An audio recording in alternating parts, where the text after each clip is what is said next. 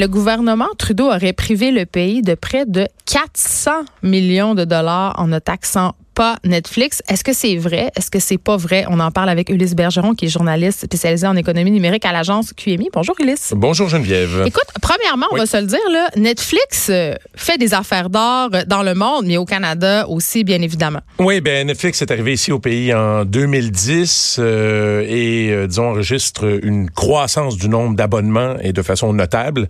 Euh, c'est extrêmement difficile, disons-le, d'entrée de jeu. On va faire une petite parenthèse, d'avoir des chiffres hein, sur Netflix en partant. Oui, parce que comment on arrive à ces chiffres-là? Ben, c'est ça. Tout d'abord, Netflix euh, ne, ne, publie pas de données euh, quant au nombre d'abonnements ni quant à ses revenus. Donc, euh, on doit s'appuyer sur des estimations et faire même ses propres estimations. Moi, essentiellement, c'est ce que j'ai fait dans le cadre de l'article qui est publié dans le Journal de Montréal aujourd'hui. Comment tu fait? Ben, essentiellement, je me suis basé sur quelques, quelques firmes réputées qui avaient fait des, des, des estimations au fil des années on arrive environ, selon ces firmes, à, des, à un nombre d'abonnements par année similaire, donc pas réellement de différence selon les études de ces firmes-là. Et là, bon, on a pu établir un nombre d'abonnés par mois pour toute cette période, c'est-à-dire une période de cinq ans, 2015 euh, à 2019 inclusivement.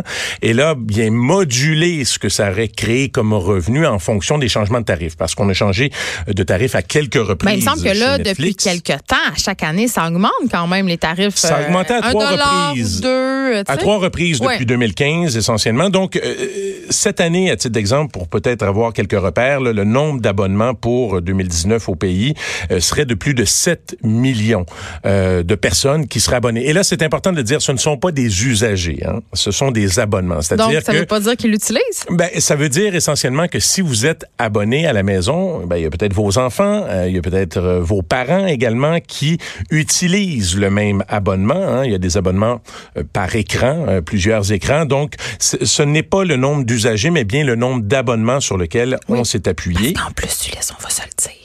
Certains, oui. Si tu partages ton mot de passe puis tu as un abonnement familial, tu sais, ben, ça peut aller. Hein? Et, et, certains entre logements également, selon le réseau Wi-Fi. Tu pas de taxes? bien, que ça me dérange pas tant de le faire. Bon. J'avoue ça. Ben, et voilà qui est dit. Euh, donc, la croissance, pour en revenir à la croissance, euh, Netflix est arrivé en 2010 au pays, euh, enregistre une croissance notable. Je vous disais, en termes d'abonnements, on est rendu à plus de 7 millions euh, d'abonnements. En termes de revenus, euh, ça, ça, bon, ça représente près de 4 milliards de dollars. Sur une période de 5 ans, il faut le dire. Mais plus d'un milliard pour la seule année 2019, selon nos calculs. Et ça va en croître bon, en augmentation pour deux raisons. Essentiellement, premièrement, les tarifs augmentent. Ça, c'est un volet.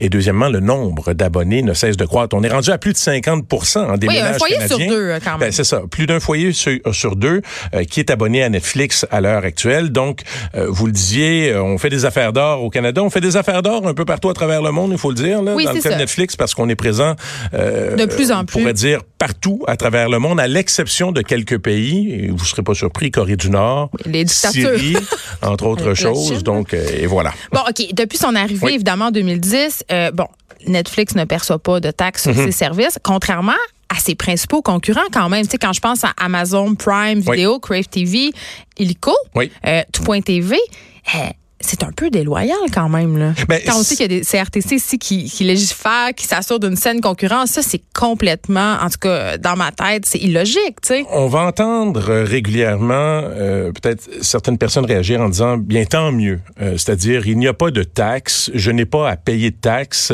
on est assez taxé à l'heure actuelle, mais, mais lorsque vous parlez, c'est ça, mais lorsque vous parlez de d'équité entre entreprises pour une saine concurrence, effectivement, les principaux concurrents, vous venez de les nommer, euh, prélèvent ces taxes-là. Donc, on parle de quelle taxe tout d'abord? On parle de la TPS sur euh, sur le niveau euh, au niveau fédéral, c'est-à-dire une taxe de 5 Et il y a également des taxes provinciales. Ici, c'est la, la TVQ qui est perçue, hein, disons-le. Au Québec, on perçoit cette taxe depuis le 1er janvier 2019 sur des services comme Netflix. Il y a comme deux provinces canadiennes qui perçoivent des taxes. Il y en, a deux La Saskatchewan, 6 depuis le début de l'année et le Québec, effectivement, depuis le début de l'année. Pour les autres, bien, essentiellement, l'Alberta ne prélève pas de taxes tout simplement. Euh, c'est à la hauteur de 0 donc il n'y a pas euh, réellement euh, de d'enjeu sur ce plan-là. Mais pour les autres provinces, euh, effectivement, des, des taxes de 10 en Atlantique, à titre d'exemple, ce n'est pas perçu. Et lorsqu'on cumule tout ça,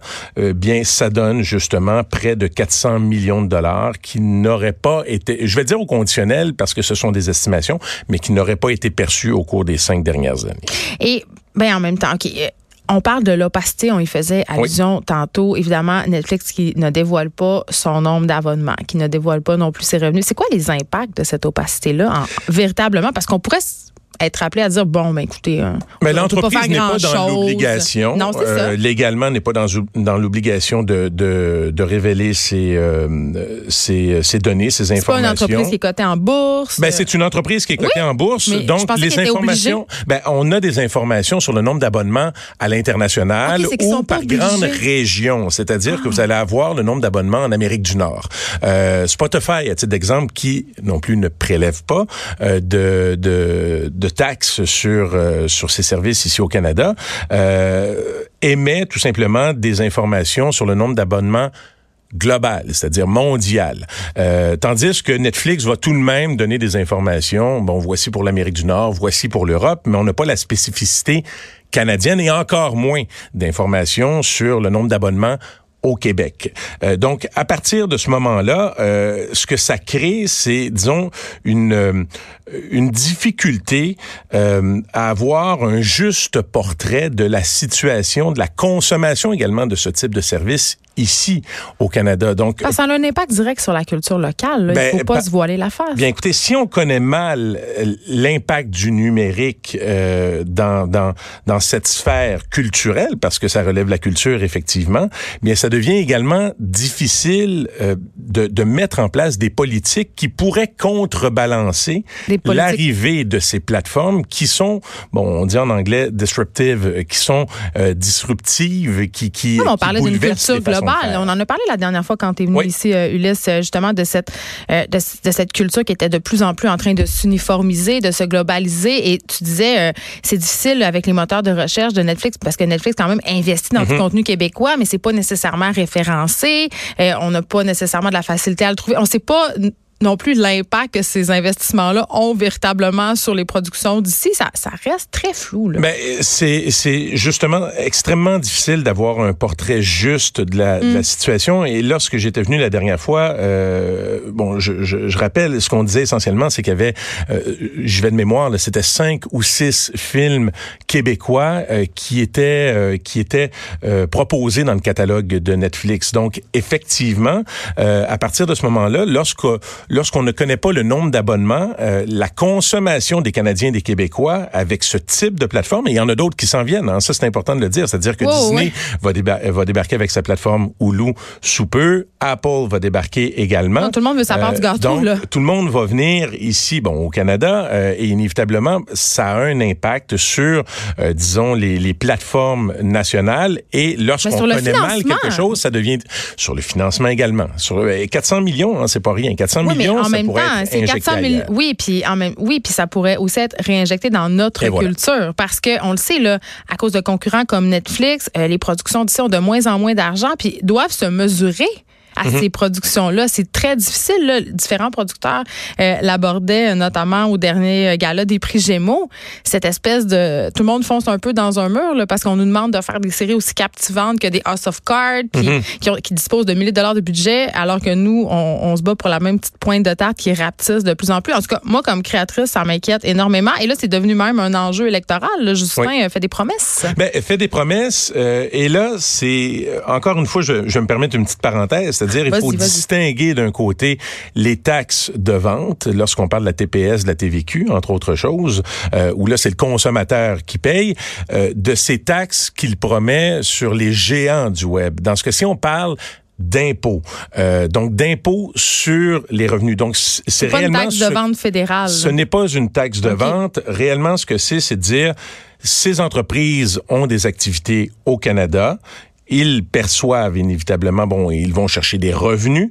On doit taxer ces revenus à la hauteur, dans ce cas-ci, ce qui est proposé, c'est 3 comme le fait la France hein, depuis le, le, mois de juillet. Pour le, le fameux GAFA. Pour les, les, GAFA, justement. Mais lorsqu'on parle de GAFA, on parle de géants du web. Ça dépasse. Pas nécessairement Google, Apple, Facebook, Amazon, ça dépasse. Netflix pourrait très bien entrer dans cette définition. Ben euh, et, le GAFAN. ben, ben, vous savez, il y a un autre terme hein, dans, dans, dans, dans, le secteur financier. On parle des FANG, ah. C'est-à-dire Facebook, Les c'est aussi les gros des vampires, hein? Juste te dire. C'est pour ça. Netflix et Google, ce sont ces entreprises qui enregistrent la plus forte croissance euh, dans le secteur technologique en bourse. Mais cela étant dit, c'est réellement imposer les activités au pays. Donc, ce n'est pas la même chose que la TPS et les taxes provinciales qui ne sont pas perçues. C'est une promesse. Encore faut-il la réaliser une fois les élections. Euh, mais, mais tout de même, disons que les partis d'opposition euh, semblent euh, vouloir agir dans ce secteur. Donc, on sent que, bon, peut-être dans les détails, on ne s'entend pas. Hein, le, diable est dans les détails très souvent. mais pour le moins, c'est quelque chose qui pourrait se réaliser. Sinon, on est toujours en attente, on en parlait la dernière fois, de, de, de, ce rapport de l'OCDE sur l'imposition de ces géants du web. plusieurs pays attendent pour agir à l'heure actuelle. Ce que laisse s'entendre le Parti libéral du Canada, c'est qu'on devrait agir à la hauteur de 3% avant même le, le, le, dépôt du rapport. Oui, mais quand même, euh, Bill Morneau, qui est notre bon ministre des Finances, a précisé que cette taxe-là, quand même, qui pourrait être appliquée d'ici un an, mais elle va quand même être tributaire de cette fameuse décision de l'OCDE. Voir C'est 36 pays. Donc, 36 pays et on doit s'entendre. Exactement. Merci beaucoup, Élise Bergeron. Au plaisir. Je rappelle que tu es journaliste spécialisé en économie numérique à l'agence QMI.